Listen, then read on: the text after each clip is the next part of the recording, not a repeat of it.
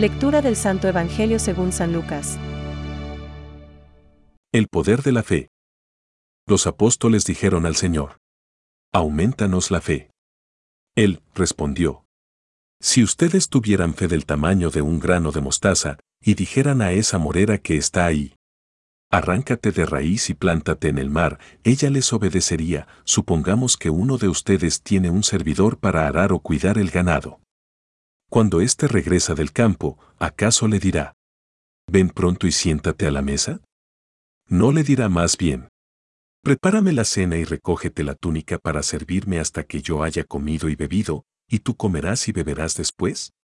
¿Deberá mostrarse agradecido con el servidor porque hizo lo que se le mandó?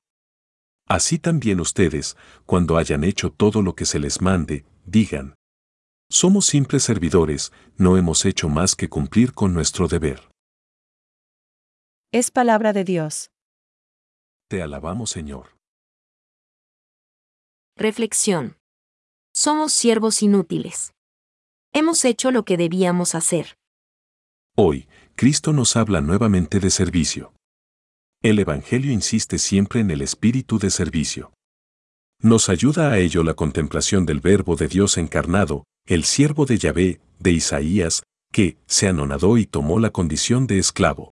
FLP 2,2-7.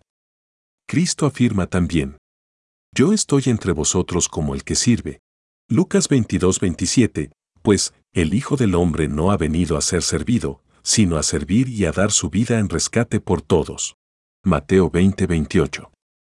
En una ocasión, el ejemplo de Jesús se concretó realizando el trabajo de un esclavo al lavar los pies de sus discípulos. Quería dejar así bien claro, con este gesto, que sus seguidores debían servir, ayudar y amarse unos a otros, como hermanos y servidores de todos, tal como propone la parábola del buen samaritano. Debemos vivir toda la vida cristiana con sentido de servicio sin creer que estamos haciendo algo extraordinario. Toda la vida familiar, profesional y social, en el mundo político, económico, etc., ha de estar impregnada de este espíritu. Para servir, servir, afirmaba San José María Escribá.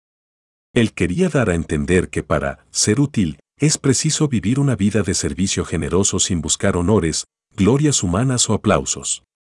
Los antiguos afirmaban el nolentes quaerimus, buscamos para los cargos de gobierno a quienes no los ambicionan a quienes no desean figurar cuando había que hacer nombramientos jerárquicos. Esta es la intencionalidad propia de los buenos pastores dispuestos a servir a la Iglesia como ella quiere ser servida. Asumir la condición de siervos como Cristo. Recordemos, según las conocidas palabras de San Agustín, cómo debe ejercerse una función eclesial. Non tan praese quam prodece. No tanto con el mando o la presidencia, sino, más bien, con la utilidad y el servicio. Pensamientos para el Evangelio de hoy. El Señor compara la fe perfecta al grano de mostaza porque en su aspecto es humilde, pero ardiente en lo interior. San Beda el Venerable. Quien está sólidamente fundado en la fe, quien tiene plena confianza en Dios y vive en la Iglesia, es capaz de llevar la fuerza extraordinaria del Evangelio. Benedicto XVI. La salvación viene solo de Dios. Pero puesto que recibimos la vida de la fe a través de la Iglesia, esta es nuestra madre. Creemos en la Iglesia como la madre de nuestro nuevo nacimiento. Fausto de Ries. Porque es nuestra madre, es también la educadora de nuestra fe.